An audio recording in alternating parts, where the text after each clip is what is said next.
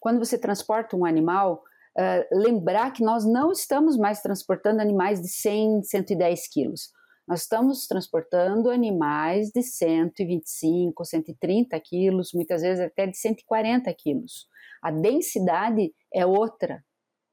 Ah, esse animal ele tem uma ah, o, ele sente muito mais calor do que um animal uh, jovem. O sistema termorregulador dele é muito menos eficiente.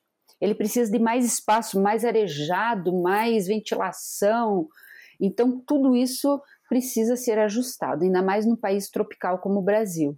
Nós temos já o, nossos índices de mortalidade são maiores durante o transporte que os países europeus ou mesmo o Canadá, que faz muito trabalho, né, uh, com, mortalidade durante o transporte. Porque nós, nós temos uma combinação que é fatal, como hoje. Eu não sei como é que está o clima aí, mas aqui nós estamos num calor e quase chovendo. Então, umidade com temperatura, muita energia no ar.